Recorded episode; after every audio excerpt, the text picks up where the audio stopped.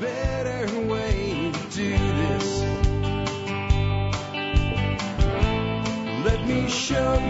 Hi, folks. This is Jack Spirko with another edition of the Survival Podcast. As always, one man's view of the changing world, the changing times, and things we can all do to live a better life if times get tough or even if they don't. Today is December the 3rd, 2015, and this is episode 1686 of the Survival Podcast. And it's Thursday. That means it's time for your calls to the Think line. The Think line is 866-65-THINK, 866-65-T-H-I-N-K. I have all the calls that came in in the last week queued up today. Every single call made it through. If you don't hear your call, it is either because you were the one person that called in a question for the expert panel, and we don't do that anymore. We don't do that. We, we now send our questions in for the expert panel, so that's why your call didn't get through. Uh, or something happened and I never got your call because every other call that came in uh, this last week is queued up right now. We only got seven, I think, of them. So they all made it through. So here we go. We got 100%, uh, except for the one exception there. And I'll be getting to all of them today. And that means this is the deal. Sometimes I hear from people about these call-in shows and go, this never covers the stuff I want to hear about. Pick up the phone, pick up the phone, call me. Call your question, call your comment, call your concern, but follow the rules. The rules is seldom in any way about content. It's about clarity. Clarity of your voice and audio and clarity of your question. Therefore, have your question or comment prepared. Know what you're going to say when you dial the numbers 866-65 When you hear the tone and you begin your speaking, make your comment or ask your question. Say nothing else until you get that done. Then give me all the details that you want. Your call will go so much better. Trust me. I do do this for the living. That me- means I am a professional at this. I'm not bragging. It's just the truth. This is what I've been doing for almost nine years now. Believe it or not, nine years. So that will go well for you. The other thing is call from a quiet location. No weed eaters, no chainsaws, no back of motorcycles, no 80 miles an hour in a truck with the window down, etc and you'll be more likely to get on the air. And, and, last but not least, most of us are on cell phones today. Look at your bars. If you don't have at least two, go somewhere else. Do you see at least two bars? Then make your call because there will be no one to tell you you sound like this. Hi, Jack. I would just will let you and seeds, yeah, which I get some of those. None this week. Everybody did great. Everybody gets an A plus. So we'll be rocking on with your calls in just a minute. Before we do, let's go ahead and take a look at the year that was the episode. The year being 1686 because the episode is 1686. Our history segments from Alex Shrugged today. We have weather becomes a moving phenomenon. Now weather's always moved, but I think people actually begin to understand the moves at this point, and it moves in patterns. But the one we're going to cover is a new union, the Dominion of New England. King James II has jiggled the charters to join the various colonies into a single federation. The Dominion of New England. The region covers what is modern day New York, New Jersey, New Hampshire, Maine, Vermont, Massachusetts, Rhode Island, and Connecticut. But this will not be a happy marriage between the colonies. The reason why they were separate before, separate governing entities allowed for unhappy colonists to find something different. Now the colonies are supposed to be governed more efficiently from a central location and in closer compliance with British law. But representatives from the various colonies are not being paid for their travel expenses to join in the central government. Sir Edmund Andros, the Dominion governor, sets up his offices in Boston. So the representatives to show up are the only ones living nearby, primarily from Massachusetts. The Dominion will last as long as King James, and that is not for long. My take by Alex Shrugged puts these together for us at tspwiki.com. A uh, dominion is a region nominally under the rule of a distant monarch but allowed to govern themselves. Canada was a dominion under the English crown until 1931. Today the Queen of England is a Canadian sovereign but her role in Canadian governance is limited. Don't ask about Quebec. There were formerly a French colony and have not been comfortable with British rule. Some engaged in open rebellion in the 1990s. Christopher Hitchens was the author of the biography of Thomas Jefferson. In an interview, he was asked what Jefferson might criticize if he were alive today. Hitchinson replied, uh, Jefferson would be very disappointed the United States hadn't had the manhood to conquer Canada yet. Oh, that's a fresh wound from yesterday, isn't it? Or a couple days ago, uh, with the Battle of uh, 1814, Colonel Jackson and the Mighty Mississippi. Um, one of the things I said in a, a response to that to a commenter that took exception to my concept that the United States won the War of 1812 was that Canada is still owned by the English, and I believe that is true, and we see evidence of that here, especially if the French are upset about it in the 1990s. But how do you know who really controls a country? Take a look at their money. Take a look at their money. Take a look at Canadian money and you see who really controls Canada. Oh, that's not really what I wanted to talk about though. What I actually wanted to talk about is the nature of a republic. And that the colonies themselves were the foundation of the republic. And that the republic was founded in the form of the colonies, not the other way around. What do I mean by that? Exactly what Alex said here. You know, you had these people traveling all the way across the world uh, for uh, known world anyway for new opportunities. And the whole point of the colonial system was so, hey, I'm not really digging the way they do things in Massachusetts. Maybe I'll cruise over to Rhode Island or Connecticut or over to this New York place or Penn's Woods or something like that. And when we try to then reestablish that with a strong central authority, it doesn't work out really well because this whole system of experimentation and each group competing with the best ideas and being judged by results falls apart.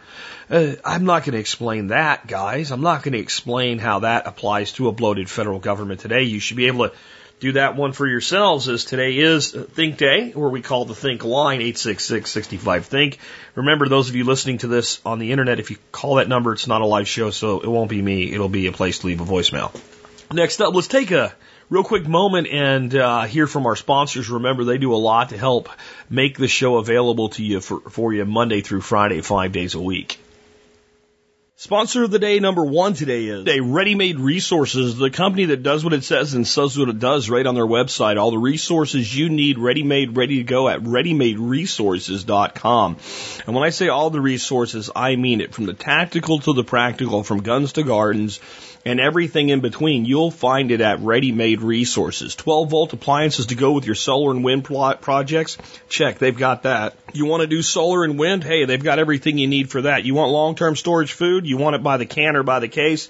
They've got it. You want to make your own long-term storage food? You need uh, mylar bags and O2 absorbers. They've got that. You want gamma lids for your five-gallon buckets?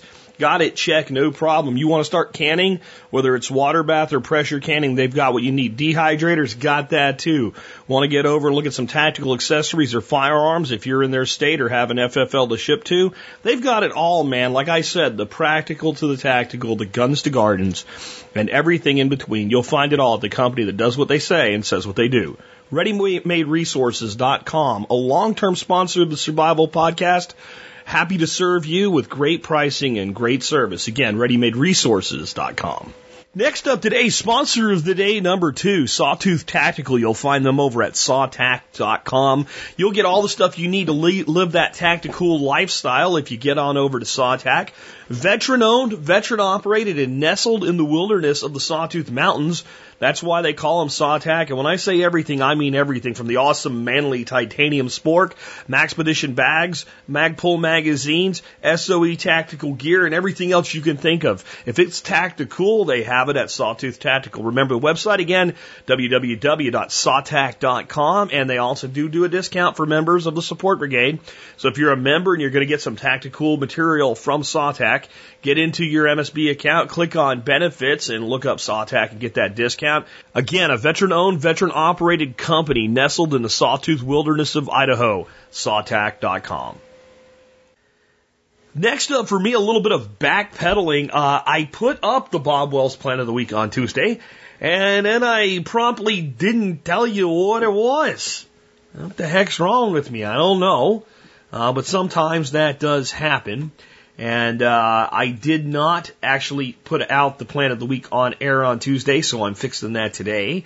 Every week, Bob Wells provides a new plant for us that we can uh, find out about and grow on our own backyards. And they're always perennial plants that'll come back season after season and continue to feed us for a long term, uh, long time to come.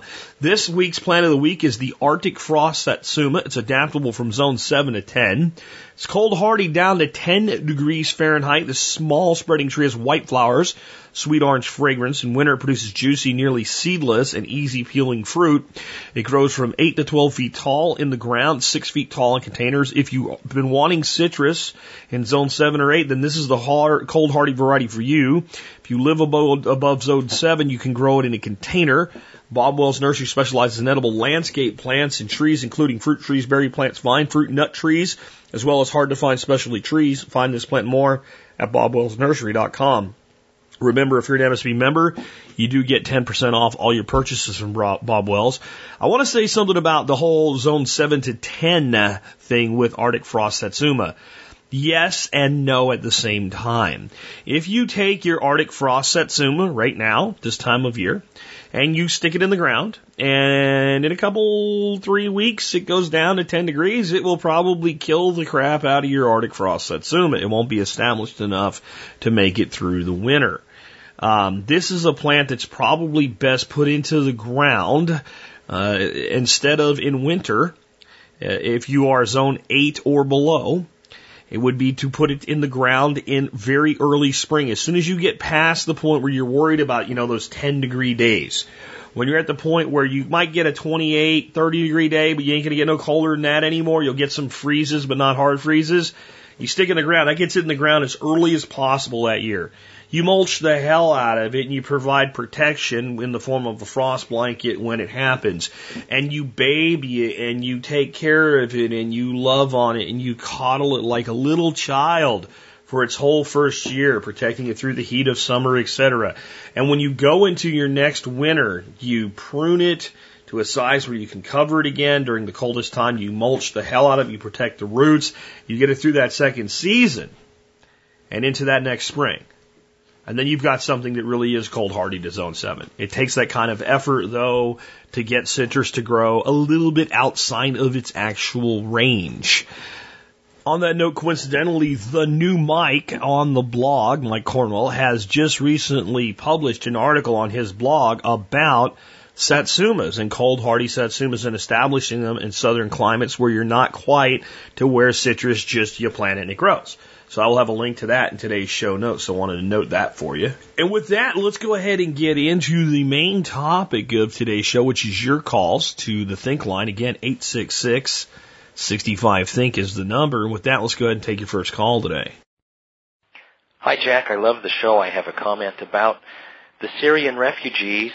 Uh, I'm in total agreement with you that the states have uh, no uh, course of of uh, denying free movement uh, within their borders.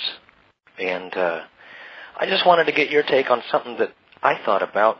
Constitutionally speaking, the federal government is charged with uh, protecting the states from all threats, foreign and domestic, and I wondered if a case could be made, if the states wanted to sue the federal government, that bringing in Syrian refugees we're not able to do any background checks uh, from a part of the country where, or from a part of the world where uh, they're liable to be some dangerous folks, uh, if there could be a case to be made constitutionally uh, in that regard.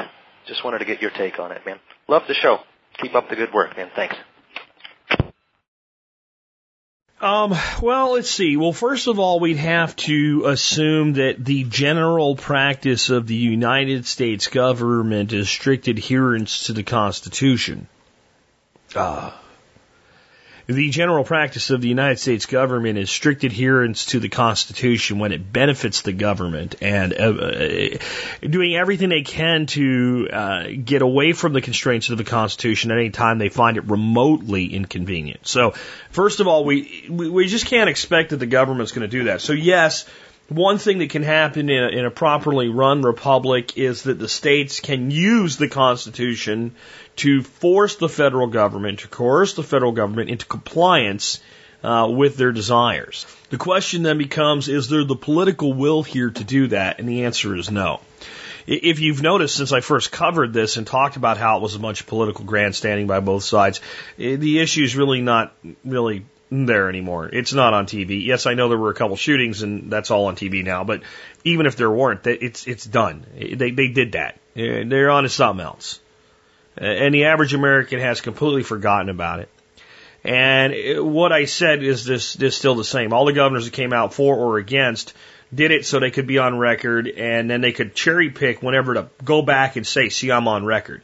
If a terrorist attack ever happens in any way, if a guy robs a liquor store and turns out to be a Syrian refugee, and for some reason it makes the, the national news, every uh, governor opposed to it will come out and say, "See, I told you this could happen. God knows what's going to happen next."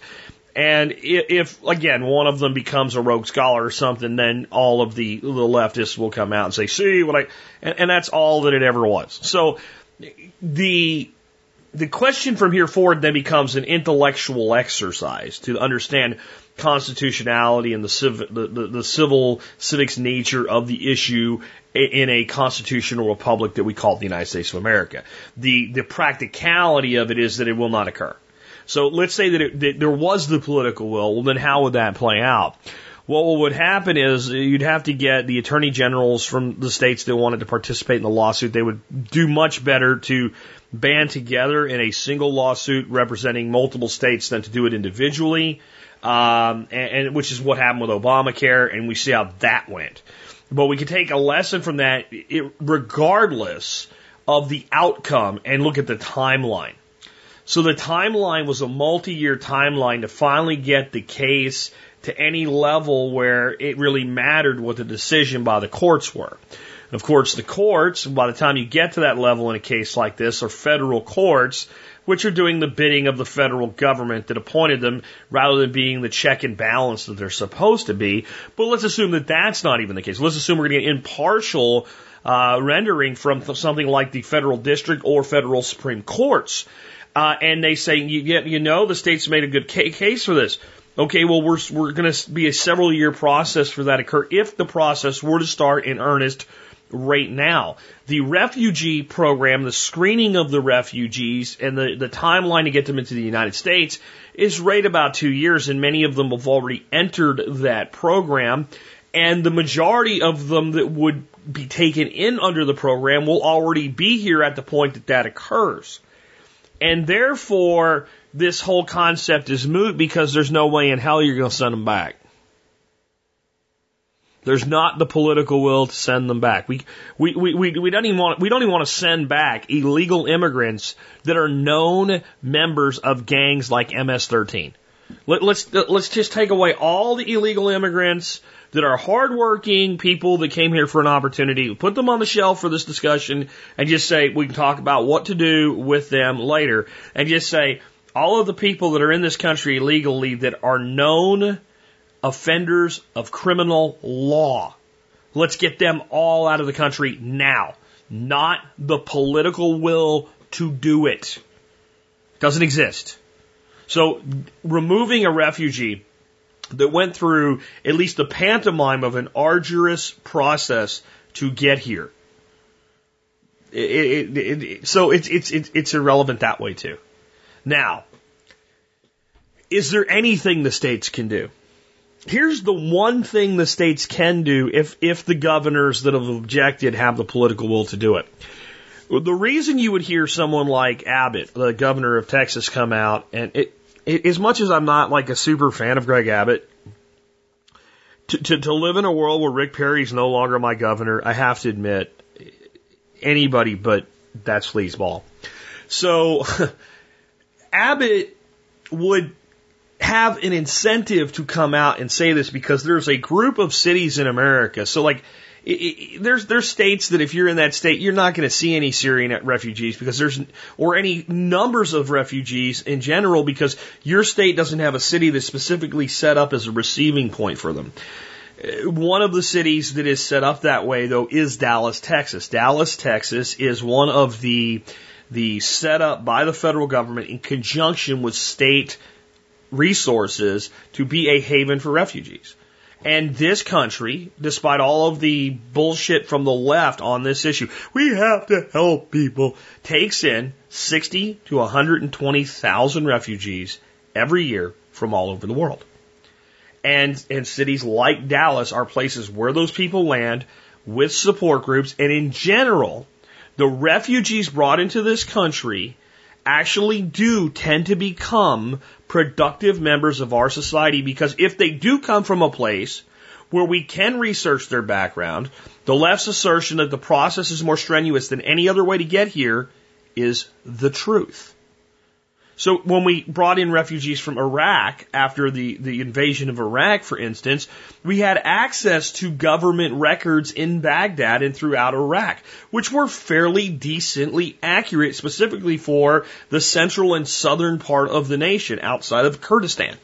Okay, so when somebody said they were Mike Ahmed and they lived here and this was their background and this was their job and this was their profession, we could actually verify that.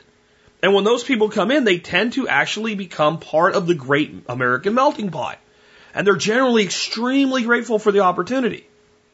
The problem here is there, despite the claims by government, there's no way to do that because as I said before, we can't ask Assad. Putin doesn't know, and I don't think it'd really be in, in, in touch and in league with helping us right now, considering our agenda in Syria is completely the opposite of Russia. ISIS, ISIL, take your name pick, they're not going to be any help. The Free Syrian Army is now ISIS. Okay, so they can't help us. Not that they would have been able to in the first place. There's simply no way. The only way this can be done is you take somebody and they're interviewed by multiple people and is their story consistent? And, and can you identify them as a known threat? So the guy says his name is Mike Ahmed and we look at and we go through our our, our files of known threats and we find out his name is John Ahmed. Okay, and John is on the uh, on a watch list or what have you, and we know he's a threat. Now we can identify that this guy lied. We can't really verify though that he is who he says he is, or he comes because what are you going to do? Send CIA spooks to blown up towns in the middle of Syria to check? It's preposterous. So we can't check. So the one thing that states like Texas could do is if the federal government brings these refugees in, the governor of the state could direct the state level assets that assist with relocation to deny assistance to the federal government if he's got the stones. The problem is the federal government can then turn right back around and say to the state, oh, really? Well, you don't get any of that money that you get for all. Because why do you think Dallas is a receiving point for refugees in the first place? Because they come with money.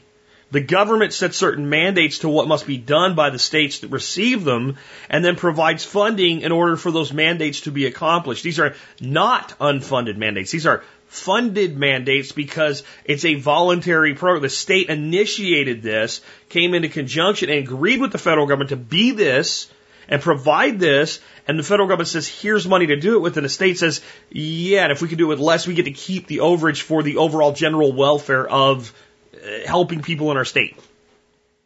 So that's how the states got themselves into this mess. So the only real way that a state like Texas could do anything to disrupt this would be to say, we're not doing this at all anymore. Take your money and shove it up your ass to the Fed. Most states, and I, I sadly include Texas in this, do not have the stones to do that when it comes to any federal funding whatsoever. Though Sleazebag Perry, I, I have to admit, was willing to do that during the stimulus. But I think he only did it because he's a guy that holds his finger up and the way the wind blew made it work. And there was enough money here to do that. And it was money offered, not money already here. There's a big difference. States have a poor history of ever standing up with balls once the money's already been taken and allowing it to stop coming in. Uh, very few. And, you know, Perry, I got to give the guy credit too. Is really a big part of why Texas didn't completely sign on to uh, No Child Left Behind. But I think it's more, again, a guy that licks the finger, sticks up the wind, and the, the people of the state were like, oh, hell no. You know, I mean, and we still have school districts in Texas, specifically in areas around Austin and San Antonio, willingly practicing Common Core, even though it's not state policy. So it's not completely immune to that. But off topic, I guess. But the states really can't do anything. They, they can't. That's the one thing they could do is deny assistance from state level assets to the federal government. And I, I think that by the time you actually get to the point where refugees are being received in, that, that little issue's gone to bed. You're probably sitting here with a Republican president and the people are worried about other things. Let's, uh, let's take another one.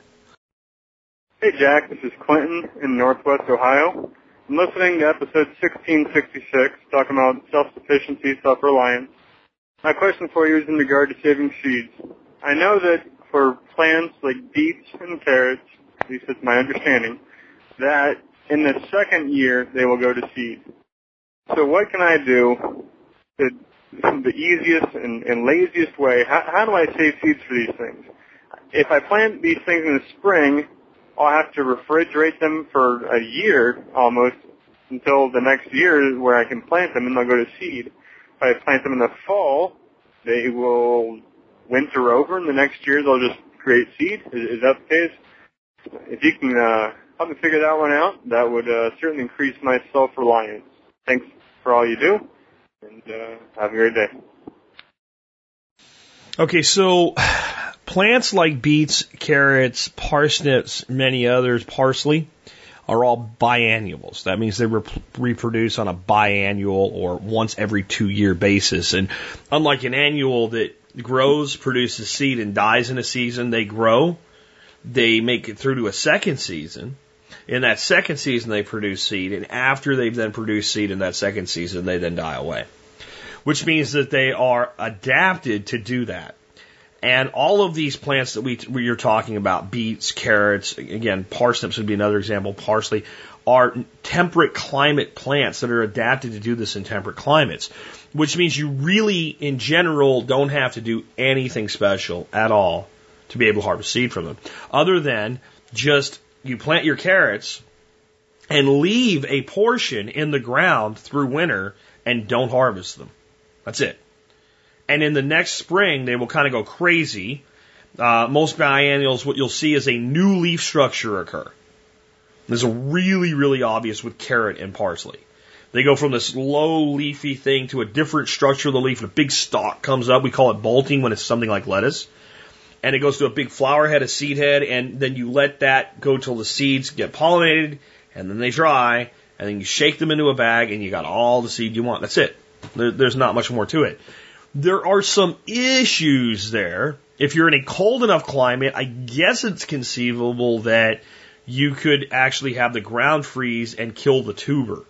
So what you'd want to do with that then is you heavily would mulch over top of your carrots, your beets, your parsnips, whatever. But you'd have to be in really, really cold climates to, to really need to do that. In general, the, again, these are temperate climate, cool temperate climate adapted plants that naturally are biannuals in their wild state in this situation. You know, here in Texas, I can grow carrot. I don't need any frost protection for carrot whatsoever. All my carrot does, if I go into winter and don't harvest it, is just sit there and kind of stunt. It just doesn't really grow much. And what you'll notice if you let your, your tubers like carrots go into that second season and produce seed, when they are done with their seed and you go to pull them out of the ground, they don't look like the carrot you eat. They're all malformed and weird and huge and oblong and different parts sticking out of them and they're woody and they don't taste all nice and sweet anymore. So you're sacrificing some of your crop for a seed yield is what you're doing there. So that's that's all there is to it. There's really not much more to it than that. You don't have to harvest it and put it back out or anything like that. It might work if you're able to keep it alive and chilled, like as a the way you might keep a, a, any tuberous uh, vegetable through winter and then put it back in the ground and plant it. But it's just not necessary or really desirable. Okay, hopefully that helps. Oh yeah, the one bugaboo in this, um, if, if you have a high population of Queen Anne's lace in your area, it will cross pollinate with carrot and you may get unreliable carrot seed. That's, that's like the one kind of gotcha bugaboo in there. But I wouldn't let it stop me from collecting and replanting seed. Who knows what you're going to get. Um, but that's just something to be aware of. Let's go ahead and take another one. Thank you, thank you, thank you. Jack, my name's Jacob Bennett. Uh, I run a screen printing business from home in uh, Baton Rouge. And since I've gotten on the members directory or the uh, business directory, I've gotten hits from Florida to California. And it's just awesome that I'm getting business from like-minded people. Uh, again, thank you. That's all I had to say. AgendaPrintworks.com. Thanks. Yeah, I wanted to give you guys an update on the business directory. We soft launched a, a members business directory on the survivalpodcast.com. If you go to the survivalpodcast.com and you look at the top, you'll see the, the farthest to the right tab now says business directory. And if you go there, you can register on the site and you can submit a business. And there's not a ton of businesses in, in it right now. And we'll probably be adding some more categories as we go down the, the road. One of the businesses you'll see there is Blake Development. And uh, Blake Development is run by Blake Akers, who is actually the guy that's completely running and managing the business directory for me on the website. We have a ton of features we're working on for it, including like premium listings and, and, and being able to be a sponsored listing, platinum, gold, things like that. Um, and we're working on it. And we, that's why we've stayed with a soft launch. Our goal is to make the business directory absolutely loaded with small businesses out of the survival podcast community and to give you guys that are in smaller companies the opportunity to advertise uh, without spending the money that it costs to be a full blown sponsor on the site, which I don't have any space to sell anyway. And I haven't for three years. I haven't had a spot to sell for three years. So I, I don't have the space available. I can't take everybody into the MSB uh, and this also gives me a chance to get a look at companies because the the whole point with the directory is you're able to like if you do business with Honey Locust Home uh, Soaps, who is an MSB supporter, you can actually rate them on the directory if you're logged into the site. You can give them a certain number of stars. You can uh, write a review of them. So not only do we have this great place to advertise, but members are able to say, Hey, I did business with these guys. They're great. I did business with these guys. There's a problem. And of course, then the business has an opportunity to, to make that right and say, Hey, look, I didn't know there was a problem. You should have told me and fixed it. And I think it's going to be a great thing. But to get that done, we need to get the ability for people to buy the higher listings and sponsored listings done. And we've tried to soft, you know, kind of again, soft launch it until we we get that done because we're having an issue with PayPal working with it. And I just upgraded to something called PayFlow, which if that works out for this, it solves this problem, but it may also help me do something else for MSB people that I haven't been able to do up till now. I'll just leave that till later. Um, but we're going to see, and if that works, then we're going to kind of go full bore with this. So what I found interesting is that I really have done very little to mention it or promote it yet. It's pretty small yet, but I get a call from somebody who's already getting business from all over the country from fellow listeners to TSP with this. And, and, and I want to make this something that any business owner who wants like a premium listing can afford to do it. And, and Blake and I have worked out a deal where he gets a percentage of the, the profit and uh, we, we think we've come up with a program where everybody can, can, can really participate. Right now, you can set your business up for free. What we're thinking about long term, though, is what we're considering a free level today, putting in a token price. Not really to make any money, but as a filter. Say like five bucks a year. Because that's so stupid cheap. If you're running a business and you won't spend five bucks a year to advertise it in something like this, well, then you're not serious about your business. I'm sorry, you're not. And it's really not even because of that we've already seen quite a bit of spam come in. Now, this has to be something where somebody, you know, this is not going to be bot spam. This is pretty immune to bots, but it is something that, you know, somebody that has a, a person working for them in the Philippines or whatever, filling out every directory everywhere for every one of their sites could, could utilize. And you wouldn't believe the number of people in the world that exist just to get links for people in any, in every way possible. No matter what. And, and some of that stuff is really, like adult sites. I think adult sites is the wrong way to describe these sites. Pervert sites, pervert sites, okay? Drug sites, things like that. Things that are not in keeping with what we do here. And as soon as you charge a penny for the most basic listing, you just shit can all that stuff. Those people just go away. And I think the other thing that would do is really keep it in the community because anybody coming to it that doesn't know anything about who we are is probably not going to spend five bucks for a base listing. And if they start doing it, then it helps grow the whole thing anyway. And that keeps the quality up. So we're thinking about that, but I would encourage you anyway, if you have a business, to consider going ahead and getting your business listed. I'm, I'm, I'm telling you about the five bucks because there may come a point where your listing expires and to redo it, it's going to cost five bucks.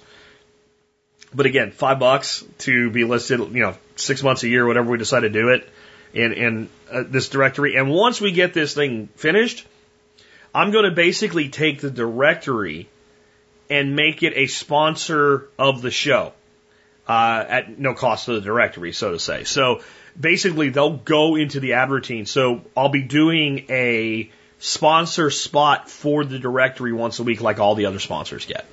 So I think that is really going to help build it and help make it something really awesome. And uh, there's some other projects I've floated over the past that once Blake gets this done, I think we can use the uh, software that I bought to build this with, which was quite expensive, to do some of these other things like sovereign scouts, and not really as a revenue model, but just to help people form groups and find each other and develop and build things like that. So, anyway, keep an eye out for stuff like that to come in the new year. And I'm glad this is already working for the people that are involved without any real effort yet. Um, that's it. Any real effort from me. Blake's been busting his butt trying to get this thing up to speed, and it's been a PayPal issue, and hopefully I've about got that sorted out for him. Let's go ahead and uh, take another one. Hey, Jack. This is Russ from Northern Ohio. I had a question about hugelkultur. I was wondering if you could use uh, wood that's already starting to rot and making a hugelkultur bed. Uh, a little bit of background. I just moved into a house at the back of my fiance's parents' property, and uh, they used to run a tree service. There's a ton of rotted wood there, and about four acres that nobody's using, and a backhoe I can use.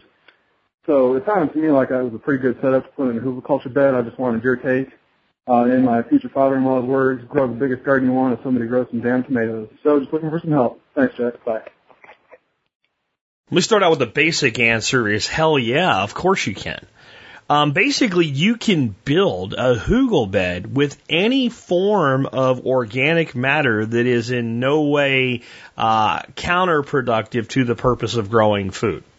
And let's talk about what a hugel bed is for people that maybe don't know. A hugel bed, well, what a hugel bed really is, is a high bed. It's a big raised bed, like three to six to seven feet, generally built with 70 degree angles and used to build soil and establish regenerative agricultural systems a la Sepp Holzer, Austrian Alps. Ah, the amazing, wonderful Sepp Holzer. And he did not invent this technique, but he's probably the, the one most known for making famous, along with Paul Wheaton from our expert council, uh, to make it famous here in the States. Now, what it's come to mean to people in our country is burying wood. Dig a hole in the ground and then put a four by eight raised bed over top of a of a, a depository of, of buried wood. That is hugelkultur to people in this country, and I, while I don't completely agree, I'm not going to argue the nuances of it either. It, it, that's what we're talking about: burying wood or other large bulk amounts of organic matter and then planting into them. And I'm not going to get into a lesson of why I think a lot of the ways that we do hugelkultur are not really as effective as we think they are in, in the States and, and stick more to the question and why I actually say hell yeah to this and I actually think it works better. What people have come to believe about hugelkultur, which is completely false, is that the reason hugelkultur works is a way to get rid of irrigation requirements. As the wood becomes a sponge and the sponge holds lots of water, and then the plants are able to access the water from the wood.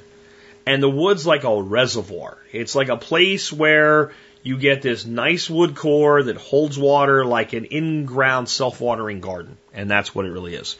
It, it, it actually is a lot like a, a self-watering garden, more, more like a wicking bed than a self-watering garden. What happens is that wood core is in contact with subsoil. Subsoil stays moist long, much longer than surface soil stays moist. So as the wood breaks down and becomes fibrous and sponge-like, it then has the ability to get that moisture and wick it up. And you can do a really like, you know, fifth grader science experiment and see what I mean by this. Take a pan of water and start stacking sponges on top of each other in that pan of water. And, and set the water level so that the first sponge is completely underwater and the second sponge is completely above or barely underwater, and put 10 sponges there. And, and wait an hour and come back, and the 10th sponge on the top, you, you pull it off the top and squeeze it, it'll be wringing wet. Because it will wick the moisture up. So that is one of the ways that hugel beds work. So by using wood that's already in a rot state, what happens is the timeline to where that can actually occur is accelerated to immediately. As soon as the ground's moist enough, that starts to happen. Now there's other things going on. One, the big uh, uh, people that are opponents to hugelkultur, it's going to steal nitrogen. Okay, it, it doesn't beam the nitrogen away to the planet Melmac, and some of you know where planet Melmac comes from, and, and, and make it go away. The wood takes nitrogen up, binds it up with its carbon, and then slowly releases as it decomposes. So it's not a sink, it's a trap for nitrogen. So it can be a little bit of a thief of nitrogen, but it gives it all back and more eventually. But if we take wood that's already in a semi rotted state, it's already had to bind up a significant amount of nitrogen. And therefore, that process need not occur while we're using it, so we lose less or no nitrogen when that happens. And if we throw something like a high nitrogen fertilizer like uh, blood and bone on it right before we cover it, what little bit of nitrogen is necessary left is now bound up and then slowly released like a time capsule, and our, our system just hums along. All right, so that makes it even better. Now, the next thing that hugelkultur does that nobody seems to talk about is since we have all that wood down there, as it begins to decay, as long as we don't bury it deep in the wet ground and make it anaerobic so that it stays like it's in a peat bog, which is what you guys making Hugel swales are doing, whether you realize it or not. I'll let that go for the my article's out. You can read it if you want to.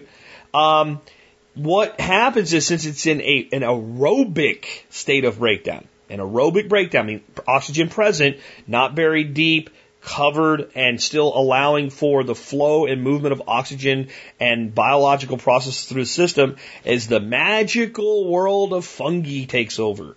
And fungus colonize the wood. And if you're throwing rotted wood in there, it's probably already got fungus on it. It's pre-inoculated with indigenous fungus to your area.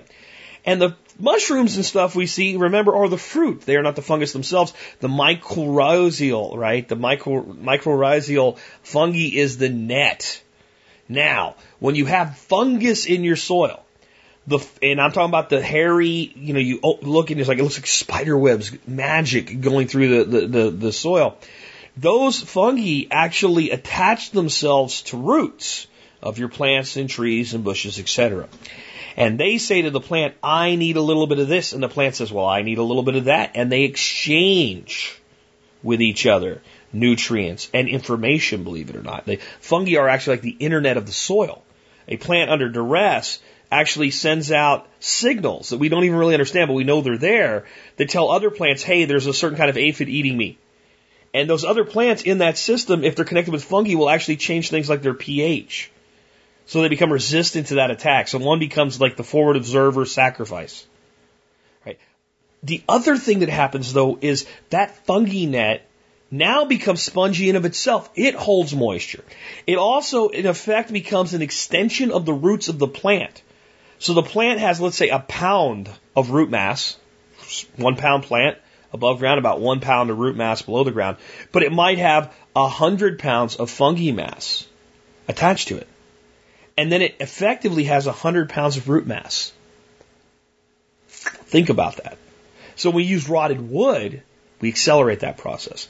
The only negative to using rotted wood in our hugel beds is that it will mean that the system will have a shorter lifespan.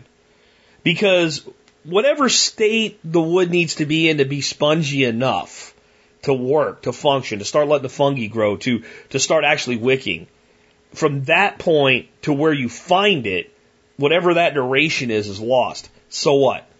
You're still better off. Because the goal of hugelkultur really is to use it to grow annuals and short duration perennials and over time success it into high quality topsoil and establish longer term systems. That doesn't mean you can't use it for gardening, because plenty of people do and it works great. But that's not what hill culture, a la Sepp Holzer, was really all about to begin with. And those systems do have life spans. And when all the wood's broken down and all the fungi's done all its magic in several seasons or a dozen seasons of short duration perennials and annuals have been grown in there and the roots have come and rotted and roots have come and rotted and you have this great big pile of dirt. You have, if you do it right, created thousands or even tens of thousands of dollars worth of topsoil, the highest quality in the world, You've done it at no cost and you've had a production. It, it's like the largest compost pile you've ever seen and the easiest one to manage that you've ever seen if you do it right. Hugelkultur is much more sophisticated than we have made it by breaking it down to a single component in our country. But yes, you can use rotted wood for it. Uh, Sepp Holzer has done things like grown massive amounts of hairy vetch and then just pushed all the hairy vetch in a pile and made a hugel bed out of it. Or taken, uh, found uh, a, a warehouse with, with tons of rotted potatoes and made a hugel bed out of them. So you can do it with any organic matter. They'll just have various speeds at which they break down, various fungi that interact with them, various ways that they function, various times until the mound begins to cave in upon itself, etc. That's another benefit, by the way. Use rotted wood, your mound will collapse less because the wood will compact more from the beginning. Uh, let's go ahead and take another one. Jack, Brian in Delaware. My question is about growing hops. If you could give me a little info um, your thoughts. I have about two acres, two and a half acres. I live in Delaware. I'm zoned, you know, they say A1, but it, it gets colder than that during the winter. I've Got about two and a half acres that's untouched, um, and want to start growing some hops. We are inundated with microbreweries. Don't know if you've ever heard of Dogfish Head Brewery. That's like 10 minutes from where I live. Um, but they're just microbrews and craft beer brewers everywhere now, literally in 10 minutes in any direction. Um, and I thought it would be a good niche if I could get it going to uh, make some money, get a little side hustle. I got the faith. I'm not doing anything with it at the moment. But uh, really know nothing about it, so I just thought I would bounce it off you, uh, maybe give me a hint or two, a suggestion, and then I could do uh, more research uh, that's it. Love the show. Hope you had a great holiday, and uh, look forward to hearing it. Well, if you know much about hops, then it wouldn't surprise you to know that the kind of ideal a growing region uh, is like the Cascade region of Washington State, that Pacific Northwest climate it's mild but cool, and it's it's not just it doesn't get that cold in the winter, but it also doesn't get that hot in the summer, and it's it's humid and it rains a lot, and it is ground zero. It is the the place to grow hops in this country, and that's why places like the Cascade region, Willamette Valley, etc., are like the premier hop growing region in this country, and some of the best places to grow hops in the world. So, how much is Maryland like that? It's like it, but it's not. You have much warmer summers and to a degree, colder winters. But in the end, you still have an oceanic climate. You still get plenty of moisture. You can grow hops. I have found one guy growing hops commercially in Delaware, and uh, his name is Jim Passwaters. And what I would actually say is it might be worth it for you because Delaware's not that big a state, though anybody that's actually driven all the way down the Delmarva Peninsula finds out Delaware's a hell of a lot bigger than you think it is when you look at a map. If you've ever driven all the way down the Delmarva, you like Delaware's this big. So I don't know how far he would be from you, but I would consider looking him up. Uh, he sells hops for seven to ten dollars a pound. He estimates he could grow up to 2,000 pounds of hop if he utilizes an entire acre. And this is a guy actually doing it. So that, that kind of gives you some ideas on the numbers. Now, here's some things about hops. We don't grow hops from seed. We, we clone hops from rhizomes. And they're readily available and finding someone local who's already figured out what varieties are doing well for you in that climate, since it's not ground zero for hops, might be a great source of buying rhizomes. Because if he's in the business of selling hops, he probably likes to make money, and he may be able to make more money selling rhizomes than hops right now.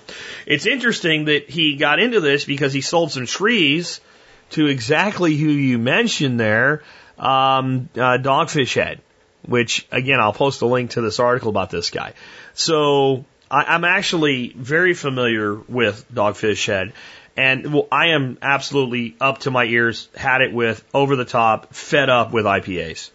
I, I, I used to love IPAs. I have gotten to the point where everybody and their brother doesn't just make an IPA, they make like three different IPAs, and I'm sick of it. Because it, it's like the craft brewers in this country cannot possibly have an original thought anymore. And Dogfish Head's a little tiny bit guilty of that because they got like three IPAs themselves. But they have some of the most innovative, amazingly awesome beers I've ever tried. One is Midas Touch.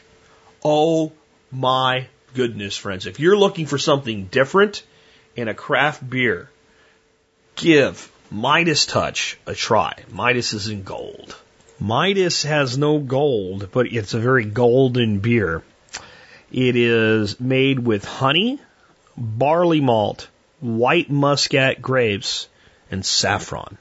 Saffron also gives it that beautiful yellow gold. It's like the most expensive herb on the planet. The good news for those that want to use saffron is a little goes a long way. But a small, tiny packet of saffron, which is the the the the, the, the I guess the stamens or the pistils, whatever, the, the internal part of the flowers of the crocus flower, uh, will sell for like twenty twenty five dollars, and it's in this beer, which is really kind of a cross between like beer and, and, mead, and yet it's a piment because it's a honey with grape, and it's it's amazing. So I think they would be great to work with and to figure out like, well, what do you want that you can't get this local?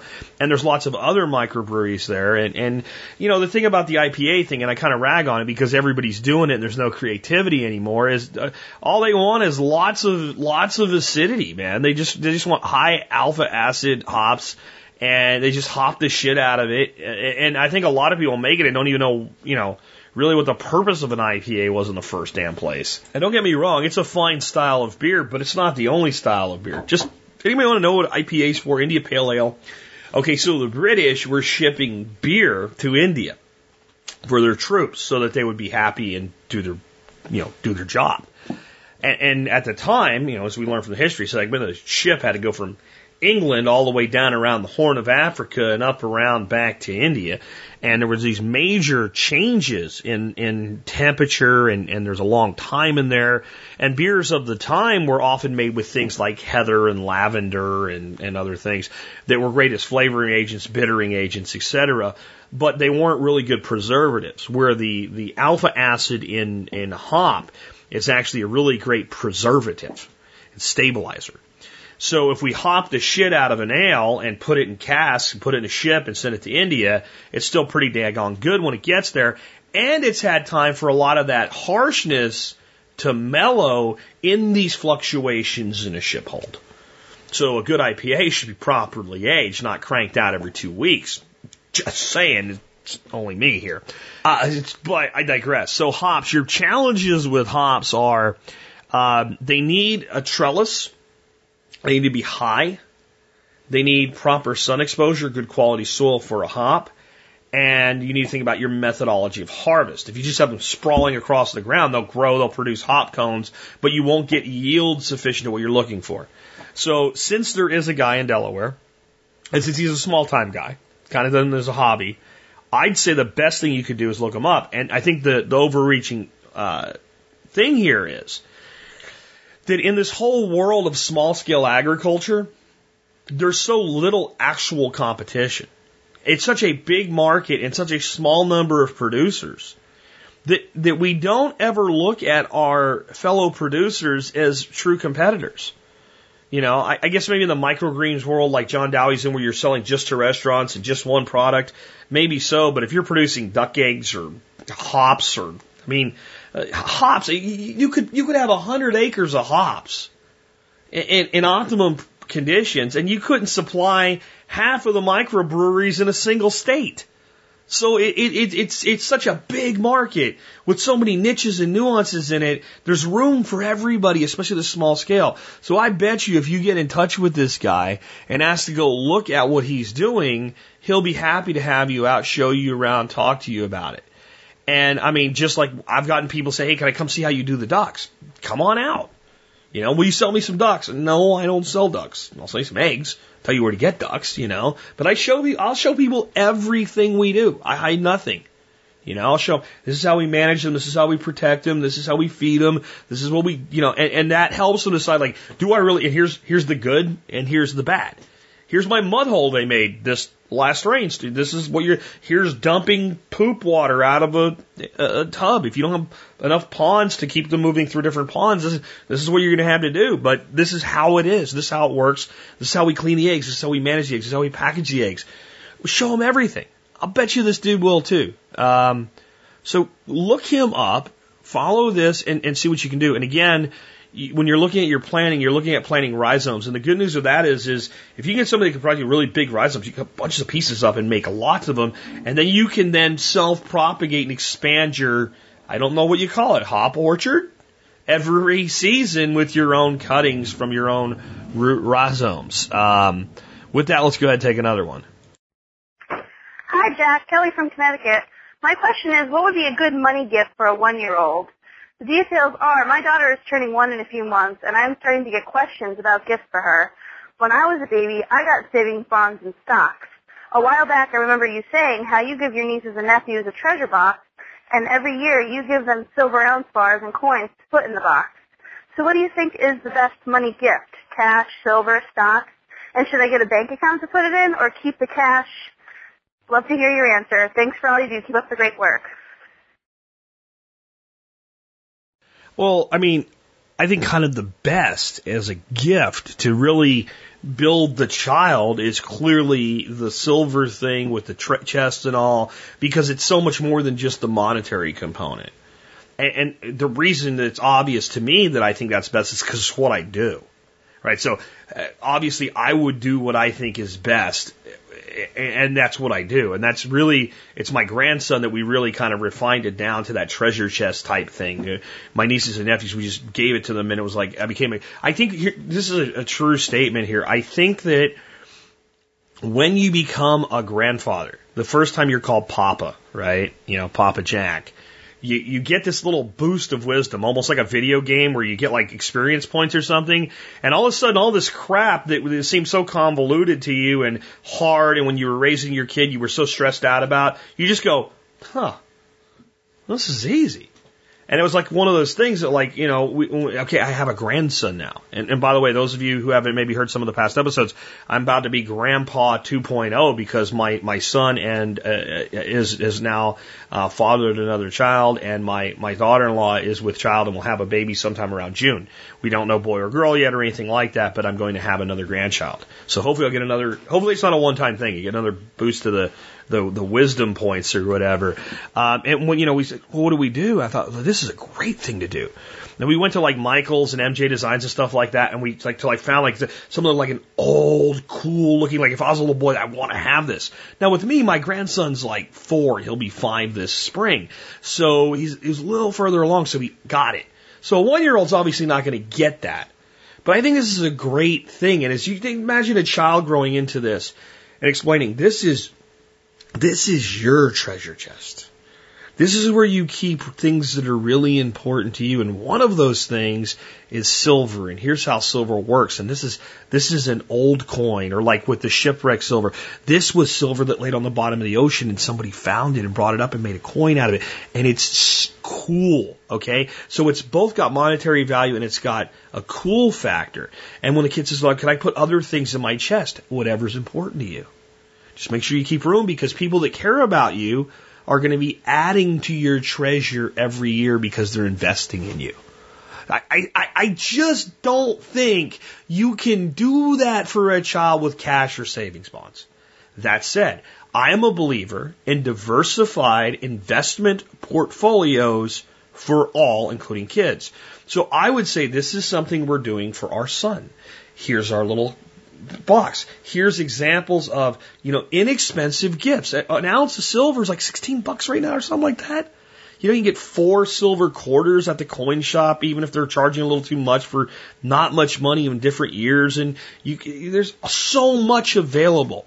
Schaefer Select Coins has some really cool stuff. JM Bullion's more focused on the bullion stuff. Schaefer, both of these guys are in the MSB and have discounts. Schaefer's got like these really cool collectible old coins, but not necessarily like MS66, Mint State 66, like super numismatics, like lower grade, but cool factor and have that intrinsic value of silver in there.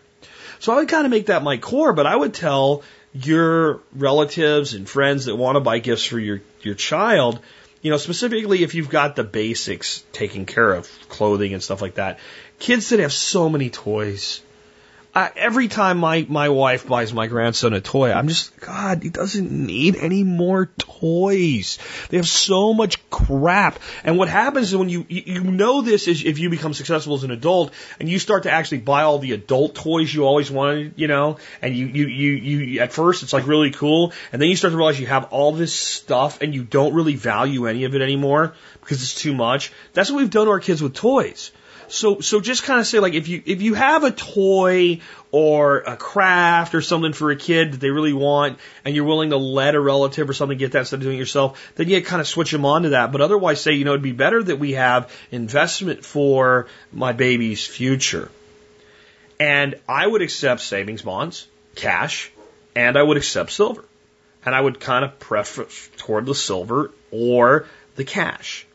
And with the cash, you bet, I would go down and I would open up a bank account with you as the custodian, savings account for that child.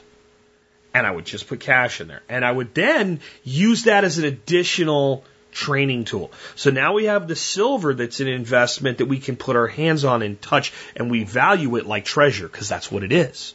It's got historical context. It's got monetary value. It's coming from different people that care about us. We keep it in a special place. We hide it so that nobody can steal it from us, but we can take it out. We can look at it. We can feel it. And we're not worried about them going off and buying bubble gum with it because it's too valuable to buy bubble gum with. So then, as a child gets older, money starts to come in either by doing chores, getting allowances. You know, when you do have a birthday, not everybody's going to buy silver. Grandma comes over, puts 20 bucks in the, in the, in the card or whatever. So at the end of a week or an event, we sit down and we go, okay, we have a pile of money. Now, a pile of money might be a dollar. It might be five dollars. It might be twenty dollars after a birthday. It might be fifty bucks. It might be a hundred. I don't know what it is, but something. Then we're going to say, now this is what we're going to do we're going to look at this money and realize that this money is an opportunity. It's an opportunity to have something. It's an opportunity to do something fun. It's an opportunity to invest in ourselves. And it's an opportunity to help others. Now, your one year old's not ready for this yet, but you are. So you start building the infrastructure so that they just fall into this without even realizing it. They've got the treasure box. Occasionally they get the, the savings bond. We put the savings bond in the treasure box with the silver. We explain what a bond is. A promise to pay in the future. I don't like government debt, but it's not a bad, it's not a bad way to save money. It pays better than a bank account right now. Not a lot better, but better. So we have those there and then we have the savings account. So now we sit down with our with our child at like five is old enough for this conversation. I think we should figure out how much of this money that you should be able to go out and do whatever you want to with. Okay?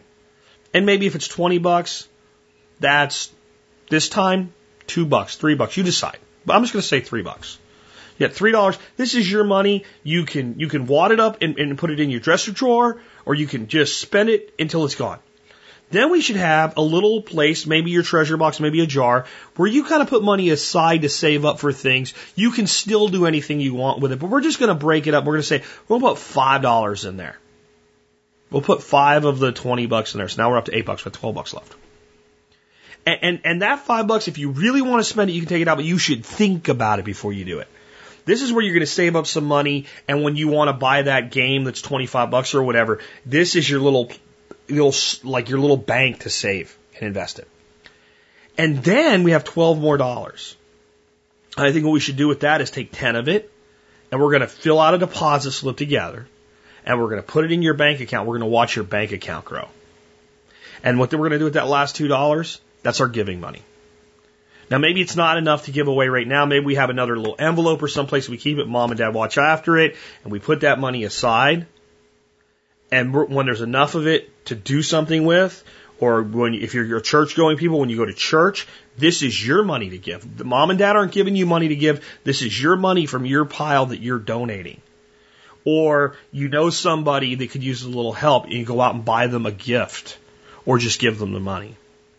And you teach a child now that money is an opportunity and is an opportunity, it's a responsibility to make the most of it.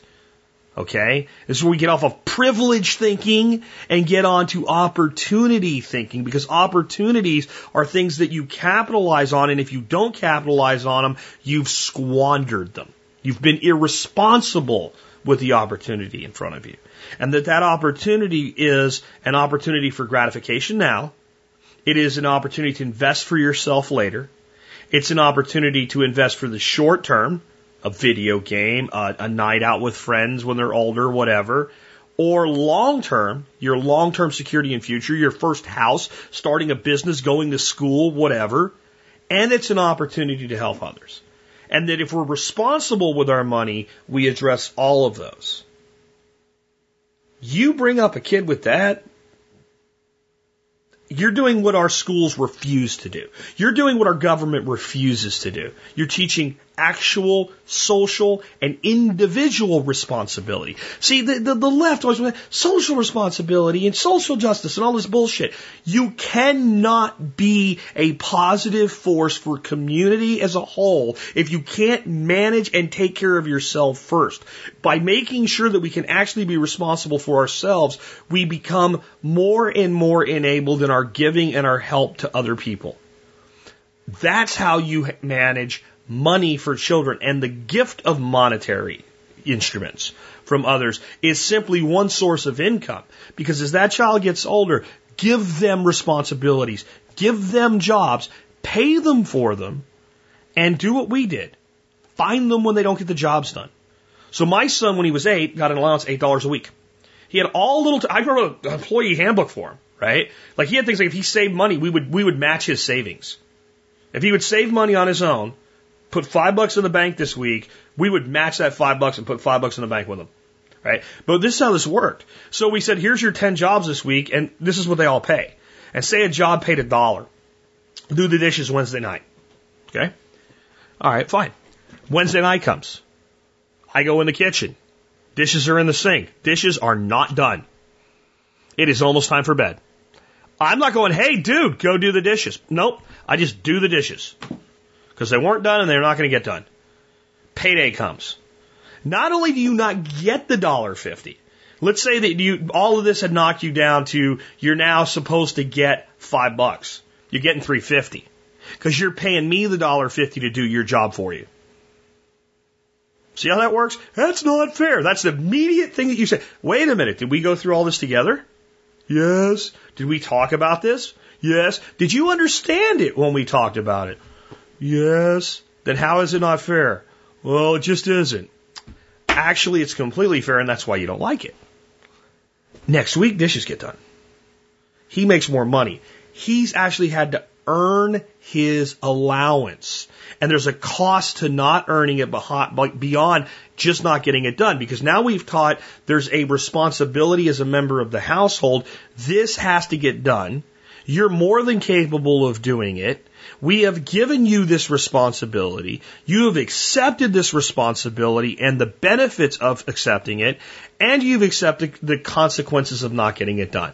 And since it has to be done, and since we've assigned a financial value to it of a dollar and fifty cents, then it's going to cost somebody that money. And since I did it, it's going to cost you. And I've had one person challenge this and say, well, what if he pays his friend a dollar to do it and makes 50 cents? Graduation day, baby! Graduation day! I mean, I am holding a freaking party the day that happens. So, no problems there whatsoever. Anyway, that's my thoughts on the totality of this. It's a great question. I hope this helps people, especially new parents, figure out how to really train your young people to be responsible as individuals and to be socially responsible to others and to be good investors. And we start out, you notice in all this, there was no stocks or bonds or mutual funds or, you know, 401ks or anything like that, right? Because the best way to invest until we have enough money to risk and leverage is just to save. I'm going to teach that as well. They, they say that the millennials are becoming the Ben Franklin generation. They don't want to risk the money they have. They want to save it. God bless them. Good luck. Teach your kids the same. When you have enough money to invest and actually when, when, when 10% means something on your money, then not only will you go out and seek the 10%, you'll damn well understand the risk before you put the money at risk, which is completely opposite of we, what we've been teaching our society with automatic investments and 401ks and crap. And don't worry about it, you're young and all this crap where the, the, the, the oligarchs in this country continue to loot the wealth of our young people in this country, our working class people in this country. That's the counterbalance to it. And it all starts with a simple gift of a silver ounce to a one year old. Let's take another one. Hey, Jack. Justin from Georgia. I just want to know how the best way to start a compost pile. Thank you. This is really another one of the it depends. I mean, if you keep chickens, probably the best way to compost is to use chickens and do some version thereof of what Geoff Lawton calls a trick chicken tractor on steroids. If you don't have chickens, then it's going to be a lot to do depend with how much material do you have to compost. If you have large amounts of material where you can be doing a, a cubic yard at a time, you want to become familiar with something I won't describe here, but Berkeley composting method, and I have um, from UC Davis a PDF that goes through the exact methodologies for doing this. But to do this, you're going to want to be able to to to save up without having it begin the breakdown. So dry state, um, about a cubic yard of material to begin your composting with. And it's a hot composting method where we make a stack with certain ratios and mixes and we turn it consistently over an 18 to 22 day period. And at that point, it's a hot, rapid, done compost. And if we do it right, we actually lose very little volume. We start out with a cubic yard of material and we end up with like eight to nine tenths of a cubic yard of material. It never gets too hot. It never goes anaerobic on us and we end up with a great product for most people, it's not the way that is best for them because they don't tend to have a cubic yard, cubic meter of, of material at any one time. If you have a small farmstead and a cow that's pooping all the time and waste straw and stuff like that, uh, you can come up to a cubic yard, cubic meter of material, you know, every couple of weeks or every month and do another round. And it makes sense. And I'm a big proponent, if you're in that situation, have a front end loader instead of sitting there with a pitchfork, get the front end loader of that tractor and get that crap turned quick and easy. Okay? Now think about where you set it. So if you have that kind of material, educate yourself to the Berkeley method. And again, I'll have a link in the show notes for that. The best method of composting for the average person who's disposing mostly of kitchen waste is a worm bin. Because composting's like baking a cake. Once you get all the ingredients together and put it in the oven, you follow a procedure till the cake's done. And if you got the cake half baked and started dumping more batter in it, you screw everything up. That's what happens with most compost piles. People keep adding material, adding material, adding material, adding material, and you've got all different stages of decay and breakdown. You end up with anaerobic pockets. It's the last thing you want in your compost. So what you have is small amounts of material over a long period of time, and most household waste is stuff that doesn't store well. Dried leaves are a carbon, they store well. Nitrogens tend not to store as well. Big pile of poo, stores kind of okay. But, you know, your all your leftover salad from last night, things like that. Your your your trimmings and stuff. Uh, they tend not to store as well. The, you have a small uh, yard and you do you you mow your yard. And you have this little pile of green. It it, it doesn't. It starts to go stinky if it, unless you can get enough quantity. So we set that aside and we take a handful of this and a handful of that. We throw in our worm bin, and then the worms digest it, turn into worm casting. Beautiful compost, and beautiful worm tea comes out the bottom. So I would say that the best method for most people is a worm farm. Now I'm still trying to skin, and I think I've got to figure out now how to have a worm farm here and not have it completely invaded by fire ants. Because everyone I've ever set up, within a couple days, the fire ants go in there, kill all the worms, take over, eat everything, and then either make a nest in it or leave. So I think I've got a method figured out for that. And I don't want to run mine inside my house. You can, nothing wrong with it, but I produce enough that I'd like a bigger worm bin outside, and I think I got a way to do it. Basically, creating a little fish tank below it, and then suspending the worm bin above that, so that the ants have to go through the water to get there, and and that should keep my problems at least to a minimum. Um, so that's the other way. Now, let's say I don't have time for that. I don't want a worm farm for whatever reason. Then I would suggest that you look at just piling stuff up and just leaving it. And when you get a pile to a certain size, maybe you turn it once and then you start building a new pile. And you let, that's going to take eight, nine months for those piles to really become compost. And you're going to want to do some mixing with that. So you want to want to get yourself some source of carbon, uh, like leaves or sawdust or something like that. When you add, you know, your kind of wet greens and stuff like so. Green doesn't mean the color green. Anything that's a nitrogen thing. So a wet, anything that's wet, anything that's that is actually green, uh, manures, things like that are nitrogens. And then you got everything else is carbons. So you, you get a big pile of leaves, and whenever you add, let's say a buddy of yours gives you a, a, a bucket of, of rabbit manure, you dump it on your pile. We'll throw a carbon on top of that.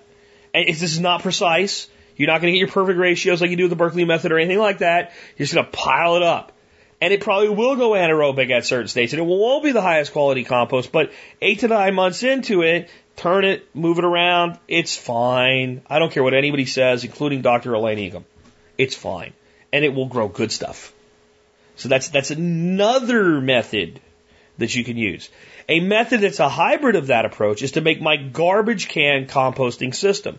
There's a whole series of videos in the MSB. It's one of the free video contents that's available. There's a guy in Australia building these in his neighborhood and he's making money building them for people as easy as they are.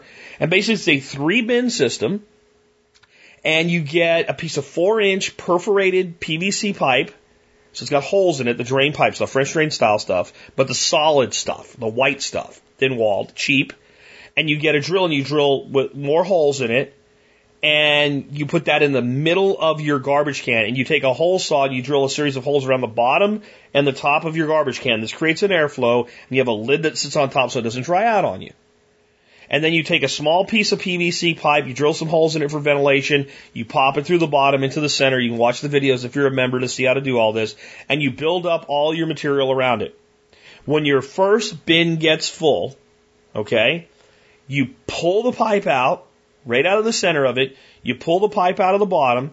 You set your pipe in your second one. So you have three pipes, three garbage cans, the whole, whole nine. You can build one and then build another one when you first need it. And, and generally what I, I would do is wait till it's like half full because it gets kind of heavy.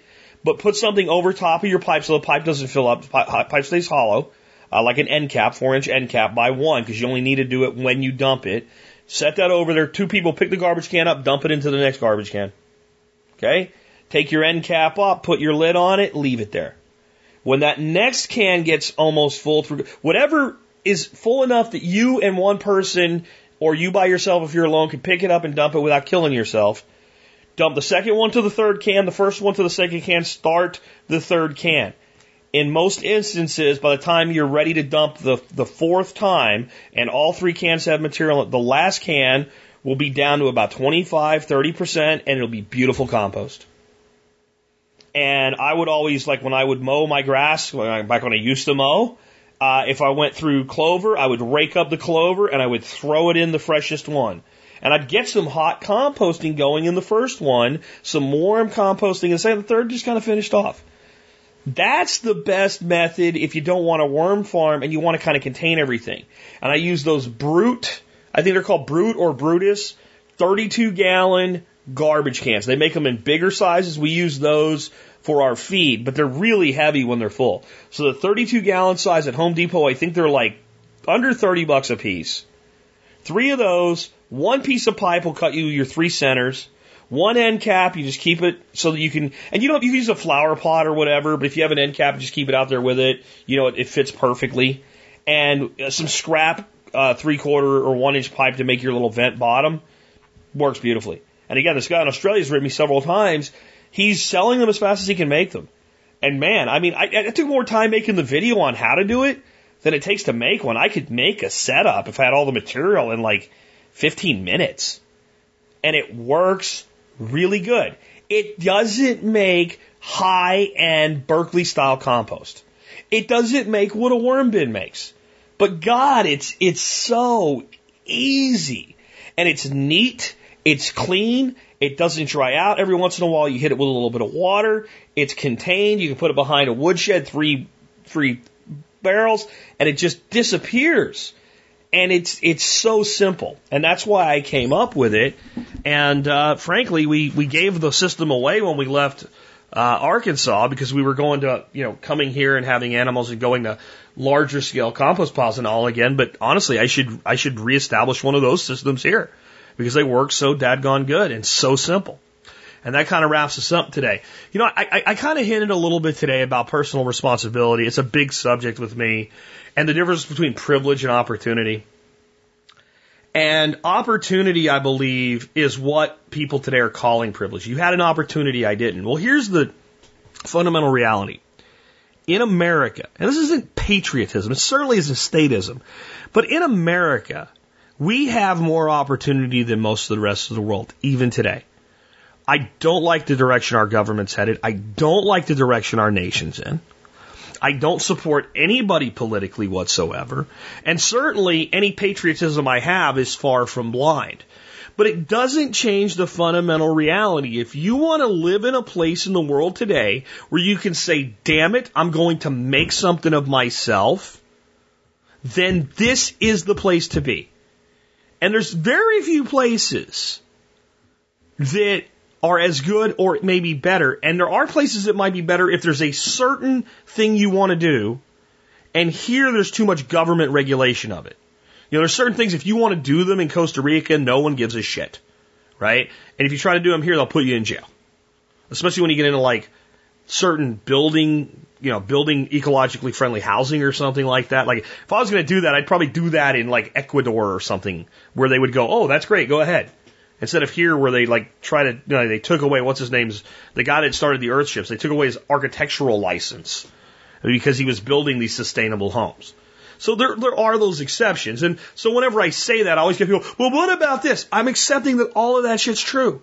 But I'm saying if you're just saying I'm willing to do whatever it takes to make something of myself, then what people call male privilege or white male privilege or patriarchy privilege or whatever is abundant in this nation for everybody from the person that lives in the slums up to, yes, the kid that goes to Yale because his dad bought his way in. All of us have immense opportunity. Opportunities that people in certain parts of the world cannot even conceive of. And I've seen the alternative in places like Honduras, where I spent six months of my life as a young man. And, and I, I realize today when people say things like, if I have to, I'll, during the shit hits the fan, I'll live on garbage. And I'm like, if the shit hits the fan the way you're talking about, no, you won't. Because I've been in places where if you go to where the garbage is, there's nothing there to live on. Because anything that would possibly be seen as food or anything useful never makes it to the quote unquote garbage. And this country, you can feed yourself if you want to. In this country, you can find a job if you want to. In this country, you can build a business if you want to. And I am ever loving sick of people whining, bitching, pissing, and moaning instead of getting shit done. And that's why I've chosen the song that I've chosen to close with today. I've shared music by this artist with you before. His name is Chris LeDoux. He is a cowboy's cowboy. This is a guy that did country western music before it was cool. This is a guy that won national saddle bronc championships. He's a real, he was a real cowboy. This is a guy that worked on ranches and rode rodeo and wrote great country music. This song, though, is more in line with what I'm talking about today than riding a horse or roping a steer. It's called Making Ends Meet. And it used to be the normal for America. It used to be just not that long ago. It makes me sick to my stomach to see how far we've fallen, how fast. Not our government as the excuse, but our people as the problem. Because we'd rather take a handout than a hand up today. Maybe it's because there's too many handouts. I don't know. But it's we who decide we're going to take it. It used to be that the people who worked the hardest were admired and respected even when they were at the bottom because you knew if they had that ethic, you knew if you had, they had that work that they were going to achieve enough to get by and they were going to hand off to their children and their grandchildren greater opportunity. That opportunity is not dead. It's the ethic that's dying in America. Listen to the words of this song. And remember a time when we valued people that worked the hardest, when we admired a man that picked up a shovel or a saw or a hammer and went to work instead of telling kids, you don't want to be like that. We said that is exactly what you want to be like. You do what needs to be done to provide for your family. Stand up, America. Recognize that if you want to call opportunity privilege, I don't care. Either way, if you don't make the best of it, best of it, you've squandered it. And our people today are squandering the greatest opportunity that you could have. Being alive. Being here. Having a brain, having blood coursing through your veins, having opposable frickin' thumbs compared to just about every other species we know of is a freaking privilege then. I call it an opportunity. And when it comes down to opportunity, if you squander it, it's your own damn fault. And if you have any sense of duty, any sense of obligation, any sense of responsibility, then it's too dear a price to pay to squander the immense amounts of opportunity are there and we do whatever it takes to prove that we're worth the opportunity that we've been given. And with that, this has been Jack Spirko with another edition of the Survival Podcast, helping you figure out how to live that better life if times get tough, or even if they don't. He left for work and he never came back. Now Mary has to face the fact that it's up to her to start a new life. Two kids and just one job. It's gonna take all the strength she's got. Well, it's a hard road, but she knows somehow she'll survive. Making ends meet, holding her own, not afraid of a hard day's work to give her family a home. Ain't nothing gonna break her stride. There's too much love and pride standing on her own two feet, making ends meet. Now Bobby's just a regular Joe. His daddy's farm is all he knows. With calloused hands, he works the fields each day. The banker says the loans come due. Bobby knows there's a lot to lose with. It ain't fair and it's a lot to bear. But you won't hear him complain. Making ends meet, holding his own. Not afraid of a hard day's work to give his family a home. Ain't nothing gonna break his stride. There's too much love and pride standing on his own two feet, making ends meet. When hard times come and test the faith of folks like you and I, God bless the ones who stand up tall and don't give up the fight.